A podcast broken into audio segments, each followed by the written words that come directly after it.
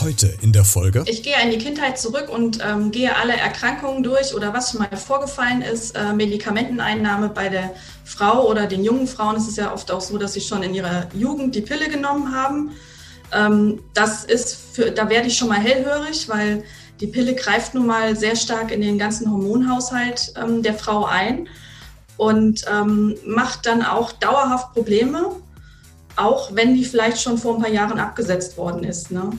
Und ähm, das ist zum Beispiel ein Hinweis, wo ich ansetzen kann. Hallo und herzlich willkommen zu dieser neuen Podcast-Folge. Bei den einen klappt es direkt beim allerersten Mal, bei den anderen dauert es vielleicht sogar Wochen, Tage, Monate, Jahre, also eine lange Zeit. Kinder kriegen. Ist immer ein großes Thema. Und äh, vielleicht bist du auch gerade in der Situation oder hast vielleicht gerade erst ein Kind bekommen und es hat was etwas länger gedauert. Da geht man ja meistens erstmal zur Schulmedizin, zum Arzt, lässt sich beraten, man geht vielleicht in eine Kinderwunschklinik oder an andere Anlaufstellen. Ich habe für dich aber vielleicht auch eine Alternative, ähm, nämlich eine Kinderwunsch-Coaching-Expertin ist heute bei mir zu Gast. Äh, und die junge Dame aus Nordhessen hat sich darauf spezialisiert, äh, zukünftige Familien zu beraten. Wie das Ganze funktioniert, wie es so eine Beratung Beratung abläuft, was sie mit den Paaren macht und welche Rolle bioidentische Hormone spielen. Das alles und vieles mehr hörst du genau in dieser Podcast-Folge. Also, lass uns loslegen. Es gibt eine Menge zu besprechen.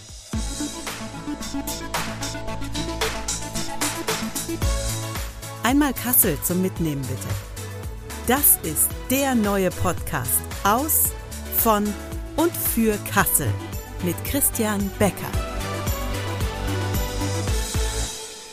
Ja, ich bin Vanessa Sommer, ich bin Ende 30 und ich bin Kinderwunschexpertin.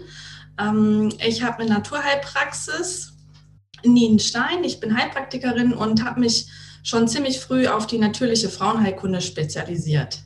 Und das wird auch unter anderem heute unser Thema sein, nämlich dieser Kinderwunsch in Zusammenarbeit mit deinem Job, den du ja machst. Und das ist ja ein ganz spannendes äh, Projekt oder eine ganz, ganz, ganz spannende Tätigkeit, die du dir ausgesucht hast, weil du willst ja andere Leute glücklich machen, nämlich äh, da sie, dass sie quasi zur Familie heranwachsen werden. Wann ist denn das letzte Kind auf die Welt gekommen, mit, bei dem du so ein bisschen mitgeholfen hast vielleicht? Das letzte Kind, das war jetzt im Februar. Mitte Februar ist es geboren. Bist du auch schon Patentante? nee, bin ich noch nicht geworden. Deshalb, rechnest du noch mit oder, oder, glaubst du nicht, dass das passiert? Nee, ich glaube, so weit geht es dann doch nicht. Aber die sind okay. natürlich schon sehr dankbar, ne? Wir werden das so ein bisschen aus ein paar ähm, Blickwinkeln mal besprechen, dieses Thema. Das erste, was mich interessieren würde, ähm, wer kommt denn so zu dir? Sind das jetzt ähm, also ähm, Ehepaare oder vielleicht noch nicht verheiratete Personen, die eher jünger sind, die jetzt gerade kurz äh, davor sind, eine Familie zu gründen, aber es irgendwie nicht klappt? Oder sind es die, die äh, so schon mit beiden Beinen im Leben stehen, die Anfang Mitte 30-Jährigen, oder sind das vielleicht die, die älter äh, schon sind und die vielleicht gerne nochmal ein Kind haben, aber es irgendwie nicht klappen will? Ähm, wer sucht denn bei dir Rat und Tat? Ja, das sind schon ähm, Kinderwunschpaare, also Paare, die es schon seit ja, mindestens einem Jahr oder länger versuchen. Ähm, meistens waren sie dann schon irgendwie in schulmedizinischer Behandlung oder ähm, haben es zumindest damit schon mal probiert. Teilweise sind sie schon in der Kinderwunschklinik. Und ähm, vom Alter her ist es breit gestreut. Also ich sag mal so ab 25 aufwärts. Ähm, die älteste, die Frau, die war jetzt 39, ihr Mann war 42. Ähm, da ist die volle Bandbreite, würde ich sagen. Und wie wird, wie, wie läuft das dann ab, wenn die Familien auf dich zukommen? Du hast es ja gerade schon gesagt, die zum Teil vielleicht schon in den Kinderwunschhospitalen ähm, oder an, an, bei anderen Stellen schon waren. Ist das die Regel, dass man es erstmal auf die Schiene probiert und dann zu dir kommt? Oder hast du auch äh, Personen, äh, Ehepaare, die schon direkt zu dir kommen, ohne vorher die Schulmedizin zu haben? Hm.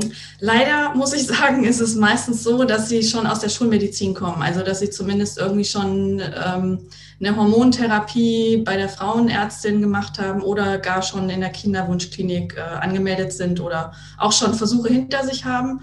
Ähm, ab und zu kommt es auch mal vor, dass die Leute direkt äh, zu mir erstmal kommen. Da freue ich mich natürlich wahnsinnig drüber, weil ganz oft ähm, kann man da ja so viel im körperlichen Bereich noch tun und diagnostizieren. Ähm, und es klappt dann ja trotzdem. Oder was heißt trotzdem, aber so ganz ohne Hormontherapie und dergleichen. Ne? Und ähm, dann ist es natürlich ähm, sehr schön, wenn die nicht schon irgendwie Hormontherapien hinter sich haben, die ja auch den Körper nun mal belasten. Ne? Und wie läuft dann sowas ab? Nehmen wir mal an, es kommt jetzt ein neues Ehepaar auf dich zu. Äh, wir ähm, fantasieren einfach mal so ein bisschen rum, um so eine Szene zu generieren, die äh, schon vorher bei der Schulmedizin waren, die versucht haben, das mit Hormontherapien oder anderweitigen Möglichkeiten das umzusetzen. Es hat nicht geklappt. Sie sitzen jetzt vor dir. Äh, wie, wie gehst du jetzt mit denen um? Was passiert denn dann jetzt eigentlich an der Stelle? Ähm, da muss ich das so ein bisschen zweigeteilt jetzt erklären, weil es ist schon was anderes, wenn ich als Heilpraktikerin ähm, wirklich mit meiner Hausbesuchspraxis rausfahre zu den Paaren nach Hause. Ähm, da kann ich auch selber ja wirklich therapieren und behandeln nach Befund. Ähm, in diesem Kinderwunsch-Coaching, was ich seit Anfang des Jahres anbiete, ist es ja einfach so, dass ich ähm, coache, dass ich berate, dass ich ähm, sie anleite, ne? dass sie zum Beispiel nochmal ähm, bei den Ärzten weiter in die Diagnostik reingehen, wo ich meine, dass da noch was fehlt. Ähm, dann kann man ja noch mal schauen, wie ist es in der Ernährung, Lifestyle, ne? Ähm, dass man da noch mal ein bisschen an den Rädchen dreht. Ähm, wenn ich sie wirklich jetzt in der Hausbesuchspraxis habe, da ist es so, dass ich eine ähm, ganz normale Anamnese mache, mir ganz viel Zeit nehme und erstmal alles abklopfe. Also es geht dann wirklich bei denen bis in die Kindheit rein, dass ich danach frage, was da war. Und ähm, dann habe ich meistens ja schon äh, so ein Gefühl, in welche Richtung es geht und wo es vielleicht haken könnte und wo man dann ansetzt. Ne? Also ganz, ganz wichtig ist eben, dass man nach den Hormonen schaut, dass der Mann ein Spermiogramm beim Arzt gemacht hat, ähm, dass wir auf die Darmgesundheit geguckt haben, was machen die anderen ähm, Hormone an der Schilddrüse zum Beispiel. Dies spielt eben bei der Fruchtbarkeit auch sehr rein. Die Nährstoffe, ne, ob es da irgendwo fehlt. Genau. Also im Grunde braucht man schon noch zeitweise die Schulmedizin, um darauf zurückzugreifen und das, was man dann als Befunde hat, mit in, in dein Coaching oder in deine äh, Therapie, sage ich mal in Anführungszeichen, mit einzubinden? Mm, ja, schulmedizinisch ist es ja nicht. Es ist einfach eine Diagnostik, die ich mache. Also ich mache ja auch Blutentnahmen und ähm, ich schicke, also lasse das über die Patienten dann auch alles in meine Labore schicken. Ah, okay. Ähm, also das läuft nicht über einen Arzt unbedingt. Also man, man kann es so machen, dass man ähm, nochmal irgendwie zum Hausarzt geht, dass man da eine Blutentnahme macht, in der Hoffnung, dass die Krankenkasse zumindest einen Teil übernimmt. Ja. Aber das ist dann ganz individuell. Also möglich ist das äh, alles über mich erstmal zu machen.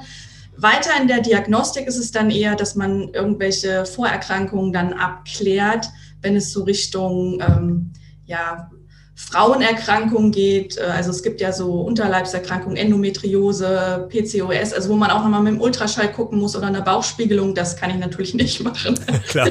da sind mir dann doch die Grenzen gesetzt. Okay, also das war mir eben tatsächlich nicht klar, dass du quasi auch selbst dann Blut entnimmst, weil dann ist natürlich dann nochmal eine ganz andere Schiene, dann greift ja das, das Argument von mir eben nicht. Wenn wir mal bei deinem äh, Kinderwunsch-Coaching bleiben, ich meine, du wirst und du sollst jetzt auch nicht alles verraten, weil die Leute sollen ja zu dir kommen und äh, dich natürlich auch in deiner Tätigkeit unterstützen, aber äh, in so einem Coaching, wenn du dann mit denen ähm, über das Vergangene sprichst, weil du guckst dir ja die Person ja auch komplett an und äh, die ganzen Umstände alle, die da eine Rolle spielen. Ähm, Vielleicht kannst du uns ein, so, so eine, ähm, wie soll ich, ein, ein Vorgehensweise sagen, wie du dann damit arbeitest. Also nehmen wir mal an, du bist in die Kindheit gegangen, du, du weißt irgendwas aus der Kindheit von der Dame oder dem, dem Herrn, wahrscheinlich bevorzugt von der Dame, äh, und da ist irgendwas schiefgelaufen. Ähm, auch wenn es vielleicht schwer ist zu pauschalisieren, aber wie gehst du da jetzt so mit um, dass du äh, als Coach das so drehst, dass du durch dieses Gespräch vielleicht dann den Wunsch der, der, Eltern erfüllen kannst, dass sie doch ein Kind bekommen können. Und das jetzt nur an einem Merkmal festzumachen. Aber verstehst du die Frage, wie, wie schaffst du aus, das, aus den Informationen, die du bekommst, äh, die Eltern so zu, ich weiß nicht, wie man das nennt, trainieren oder hinzubringen in die Richtung, dass es dann trotzdem klappt? Weil das würde mich mal interessieren. Ja, also ähm, ich gehe in die Kindheit zurück und ähm, gehe alle Erkrankungen durch oder was schon mal vorgefallen ist, äh, Medikamenteneinnahme bei der Frau oder den jungen Frauen ist es ja oft auch so, dass sie schon in ihrer Jugend die Pille genommen haben. Ähm, das ist für, da werde ich schon mal hellhörig, weil die Pille greift nun mal sehr stark in den ganzen Hormonhaushalt ähm, der Frau ein und ähm, macht dann auch dauerhaft Probleme, auch wenn die vielleicht schon vor ein paar Jahren abgesetzt worden ist. Ne? Und ähm, das ist zum Beispiel ein Hinweis, wo ich ansetzen kann. Ne? Also dann ist es ganz wichtig, auf den Darm zu schauen, auf die Hormone zu schauen, auf die Nährstoffe zu schauen, ähm, weil die Pille da eben ganz viel Schabernack treibt. Oder wenn mir jemand erzählt, er hat schon ähm, viele chronische Entzündungen, Erkrankungen in seinem Leben gehabt oder auch aktuell noch, ne, autoimmune Erkrankung, dann ist das für mich schon mal ein Hinweis, dass das Immunsystem ja total überaktiv ist. Und dass es eben dann auch vorkommen kann, dass deswegen zum Beispiel ähm, entweder der Körper, also beim Mann zum Beispiel der Körper das Immunsystem gegen die Spermien richten kann, dass bei der Frau das Immunsystem sich ähm, gegen die, äh, den, den Aufbau ähm, ähm, der Befruchtung der Eizelle oder so stellen kann ne, und da Killerzellen generiert. Also so geht es weiter. Und das gibt mir Hinweise darauf, was äh, als nächstes an Diagnostik eben ähm, nötig ist, um, um eben zu sagen, ja, okay, das ist ein Problem oder wir können es ausschließen. Das ist ja für viele Paare auch ganz wichtig, einfach zu sagen, ja, okay, daran liegt es schon mal nicht. Ne? Dann können wir zum nächsten übergehen. Wäre auch immer eine Zwischenfrage noch gewesen, ob du jetzt, wenn du ein Ehepaar vor dir sitzen hast, eher die Frau hauptsächlich berätst und der Mann eher so in den, ins Abseits gedrängt wird, weil in Anführungszeichen ja eigentlich nur äh, die, die Spermien braucht. Auch, das ist ja auch trotzdem ja auch Hinderungsgrund. Aber be beschäftigst du dich eher mit den Frauen und sind das tatsächlich die Männer eher so diese Randgruppen dabei? Ja, also mir ist es schon wichtig, dass beide ähm, Teile ähm, gut mit eingebunden werden, also dass nicht der Mann irgendwie äh, nur eine Marionette spielt, da es einfach auch wichtig ist, dass er gesund ist, dass bei ihm alles in Ordnung ist. Also wenn ich jetzt zum Beispiel ähm, höre, dass er sich schlecht ernährt im Sinne von Fast Food, dass er äh, das Handy in der Hosentasche hat oder so, dann ähm, muss man eben schauen, wie sieht das Spermiogramm aus? Ist da alles in Ordnung? Weil sich das eben auch ähm, komplett negativ auswirken kann. Ne? Und ähm, umso mehr man ja an qualitativ guten Schwimmern hat, ne, umso idealer ist es natürlich. Absolut, steigert er die Chancen dann auf jeden Fall schwanger zu werden. Wenn wir, ähm, das haben wir jetzt gerade aus der Sicht des Coachings äh, betrachtet, wenn wir jetzt mal so in die Richtung der, der Heilpraktikerin äh, gehen, die du ja auch bist, ähm, ganz, also ich, ich kenne mich jetzt nicht so mit Heilpraktikern aus, muss ich ganz ehrlich sagen. Ich werde vielleicht ein bisschen naiv fragen, aber das Erste, was mir assoziativ einfällt, ist, okay, man probiert es mit, äh, nicht mit den standardmäßigen Medikamenten, sondern mit, mit, mit Kräutern vielleicht, mit dem, was man aus der Natur findet ähm, oder mit, mit irgendwelchen Nahrungsergänzungsmitteln. Ist das ein Klischee, was nicht stimmt? Äh, oder stimmt es zum Teil, was du da einsetzt? Wie, wie gehst du da als Heilpraktikerin an die Sachen ran? Also ist jetzt die Frage, was du unter Medikamenten verstehst. Ne? Ähm, also ich ja, vielleicht ist äh, falsch, falsches, also äh, falsches Wort. Ähm, ähm, Hormone wären ja zum Beispiel, also äh, genau, also diese Hormontherapie aus der Schulmedizin. Äh, was was steht dem gegenüber aus äh, der Heilpraktikerin-Sicht? Ja, also da, da, das ist schon so ähnlich, wie du das sagst. Ähm, ganz, ganz viel eben naturheilkundliche Sachen, äh, Phytotherapie, also Pflanzenheilkunde. Aber auch ähm, zum Teil so Komplex-Homöopathie, also sprich, dass man verschiedene homöopathisch zusammengesetzte ähm, Stoffe eben dann einnimmt. Ähm, damit habe ich auch gute Erfahrungen, dass man aber auch, wenn es äh, mal nötig ist, auch bioidentische Hormone nimmt, aber dann halt ähm, homöopathisch aufbereitet, also in einer D4, ne? weil alles, was jetzt, ich sag mal, äh, einprozentig oder mehr wäre, ähm, darf ich ja eh nicht verschreiben. Das möchte ich auch gar nicht. Das ist auch in der Regel nicht nötig, beziehungsweise wenn es nötig ist, dann müssen Sie es von Ihrem Arzt verschreiben lassen. Was, was sind denn bioidentische Hormone oder wo bekommt man die denn her? Ja, die bekommt man auch aus Apotheken ähm, und bioidentisch bedeutet einfach, dass diese ähm, Stoffe, die da drin sind, unseren eigenen Hormonen sehr ähnlich sind. Also die haben eine ähnliche Wirkung wie unsere eigenen. Deshalb wirken sie auch viel besser im Körper und der Körper kommt auch mit der Aufnahme viel besser zurecht, als wenn man ihnen äh, eine klassische Hormontherapie anbietet. Und auch wieder blöd nachgefragt, sind das dann künstlich hergestellte bioidentische Hormone oder sind das Hormone, die man aus irgendwelchen Pflanzen nehmen kann? Das ist in der Regel ähm, auch aus Pflanzenprodukten. Ähm, ne? Hergestellt, dann im Labor, genau, Auszüge davon. Okay, und, und welche Pflanzen sind das, die, die in der Lage sind, bioidentische Hormone so herzustellen, dass ich die äh, in so einer Therapie beim Menschen einsetzen kann? Zum Beispiel die Jamswurzel. Okay, sagt mir jetzt gar nichts. Findet man die hier in Deutschland oder kommt die irgendwo anders her? Nee, die kommt woanders her. Also da, das ist halt dann, ähm, da, das kann man mal übergangsweise eben machen, diese bioidentische Hormontherapie. Ansonsten ist es eben auch ganz wichtig zu schauen, ähm, wo sind Mängel ne? und äh, da eben auch richtig hinzuschauen und das auch alles richtig zu interpretieren, ähm, die Schilddrüse gut aufzustellen, weil bei den Ärzten da auch ganz oft dann nur ein oder drei Werte abgenommen werden und der Rest fehlt und um dann auszuschließen, dass damit alles in Ordnung ist, ähm, muss man da mehr machen. Das ist einfach so. Ich würde ähm, noch bei einem Punkt äh, bleiben wollen, ähm, nämlich äh, das, was du eben sagtest, die Therapie mit, mit Pflanzen und mit homöopathischen Mitteln. Jetzt weiß man ja, ähm, oder es sind diese, diese Gerüchte, ähm, die immer in der Welt gesetzt werden, bei dass homöopathische äh, Produkte, wie man kennt es klassisch, diese Kügelchen, äh, dadurch, dass sie so verdünnt sind, eigentlich haben die überhaupt einen Wirkungseffekt. Also bei Pflanzen kann ich mir, ist es für mich nachvollziehbar, weil damals die Inkas, die Mayas, die amerikanischen Ureinwohner, Indien, die Japaner sind ja ganz äh, super darin, mit, mit, mit Tees, mit Pflanzen halt auch wirklich Krankheiten zu lindern. Das, das leuchtet mir völlig ein. Aber auf der anderen Seite dann dieser Einsatz von diesen homöopathischen Mitteln.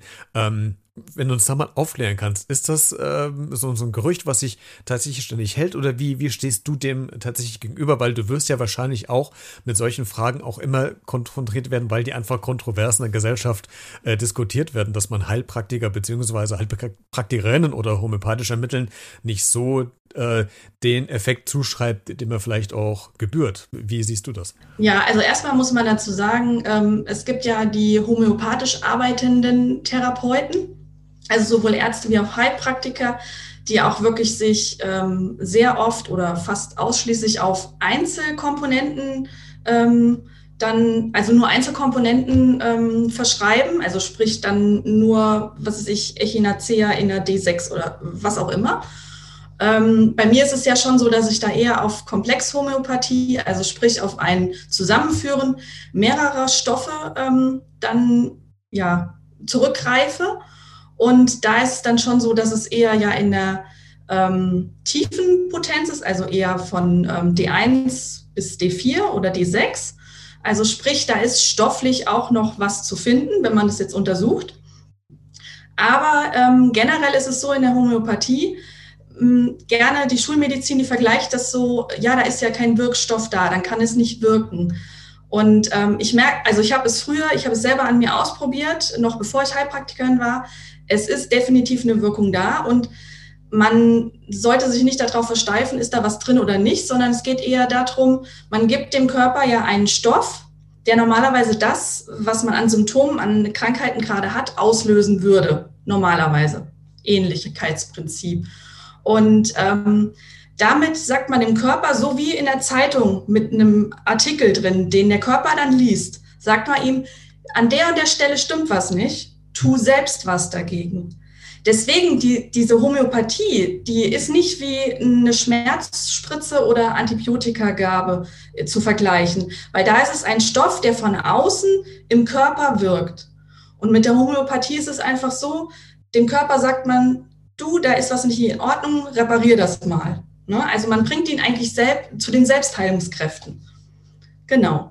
Das ist äh, der Unterschied, würde ich mal sagen. Das heißt, es spielt auch ganz stark auch eine Rolle, dass ich, ähm, also Stichwort Placebo auch, dass ich von mir aus mir das auch nochmal sage, okay, das, was ich jetzt tue, hilft mir auch, das macht ja auch einen ganz großen Wert, egal ob es jetzt in die eine oder in die andere Richtung geht. Also dieses, das eigene Glauben an sich selbst, an den Körper ist ja schon relativ heilend auch dafür, oder? Das, das ist genau, das ist ja generell so.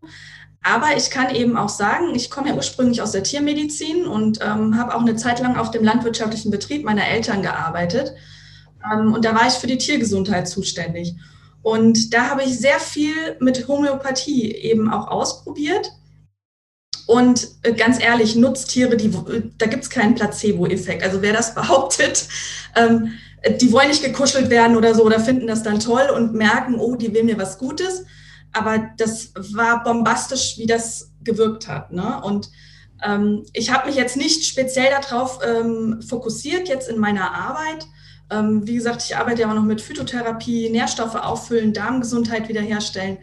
Ähm, aber das jetzt nur mal so am Rande. Ne? Also das, ähm, das kann, wenn's, wenn man das richtige Mittel hat, kann das besser wirken als manch andere Pille. Und äh, zurückzukommen nochmal als äh, deine Arbeit als äh, Kinderwunsch-Coaching-Trainerin. Äh, äh, Merkst du was zu Zeiten Corona, dass sich gerade irgendwas verändert? Also A, äh, dass du vielleicht weniger machen musst, weil äh, mehr Eltern sich abends äh, anderweitig beschäftigen können als noch äh, vor Corona, weil sie öfter zu Hause sind? Oder merkst du B gerade das Gegenteil, dass mehr auf dich, äh, mehr Personen auf dich zukommen, weil gerade der Stress dieser ganzen Pandemie so draufschlägt, dass es nicht klappt? Also hat Corona einen Einfluss gerade, siehst du einen Einfluss auf die Familienplanung der, der, der Ehepaare? Also ähm, viele haben sich jetzt auch schon im letzten Lockdown für einen Kinderwunsch entschieden. Ne? Also einfach, ja, weil sie die Zeit dann dafür hatten, sag ich jetzt mal. Ähm, letzt, Im letzten Lockdown, also letztes Jahr im Frühjahr, war es auch so, dass am Anfang ähm, die Kinderwunschkliniken komplett zugemacht haben, nur noch für Notfälle da waren. Und dann sind auch ein paar Paare zu mir übergegangen, hatten das eigentlich erstmal gar nicht im Kopf gehabt. Ähm, war ganz schön. dann äh, sind sie bei mir gelandet und ich konnte ihnen helfen waren sie dann auch hinterher ganz glücklich drüber, dass es dann auch doch so laufen kann. Natürlich gibt es immer Konstellationen, wo auch mir dann die Hände gebunden sind, aber ganz oft klappt es eben. Und ähm, es ist schon so, dass sich jetzt ja einige auf den Kinderwunsch konzentriert haben, einfach ähm, ja, weil alles, also viele sind ja im Homeoffice, sind zu Hause, ähm, ja, und dann da stand das eh schon mal irgendwie auf der Agenda in den nächsten Jahren und dann äh, wird das jetzt gemacht. Okay. Vanessa, letzte Frage. Wie viele Kinder heißen schon Vanessa? Dank deiner Tätigkeit? Äh, bisher kann ich mich jetzt an keine erinnern. okay, vielleicht, vielleicht ändert sich das noch schnell. Vanessa, vielen Dank, dass du äh, heute zu Gast warst und äh, uns äh, so ein bisschen erzählt hast über äh, deine Tätigkeit als äh, Kind, Kinderwunsch-Coaching. Ich, mir fällt mir das Wort, ein passendes Wort nicht ein. Kinderwunsch-Helferin, sage ich es mal. Wunscherfüllerin vielleicht. Das ist ein sehr, sehr spannender Ansatz, auch deine Tätigkeit als Heilpraktiker. Ich glaube, wir haben eine Menge mitgenommen aus dem Gespräch. Vielen Dank. Und ähm, bleib auf jeden Fall gesund. Das ist das Wichtigste heutzutage. Ja, gerne. Vielen Dank. Hat mir Spaß gemacht. Wenn du noch ein paar mehr Informationen haben willst über Vanessa, dann schau doch mal in der Podcast-Folgenbeschreibung in den Shownotes vorbei. Da habe ich dir äh, die Kontaktmöglichkeiten, also Homepage und so weiter verlinkt, sodass du mit Vanessa vielleicht direkt auch schon ein Beratungsgespräch ausmachen kannst, wenn du vielleicht in der Richtung Interesse hast. Ansonsten melde dich auch gerne bei mir. Wie hat dir diese Folge gefallen? Kannst du gerne kommentieren per E-Mail an b-redet.gmx.de oder per WhatsApp oder Sprachnachricht. Alle Kontaktinformationen findest du auch in den Show Notes. Und äh, dann würde ich sagen, hören wir uns spätestens nächste Woche wieder.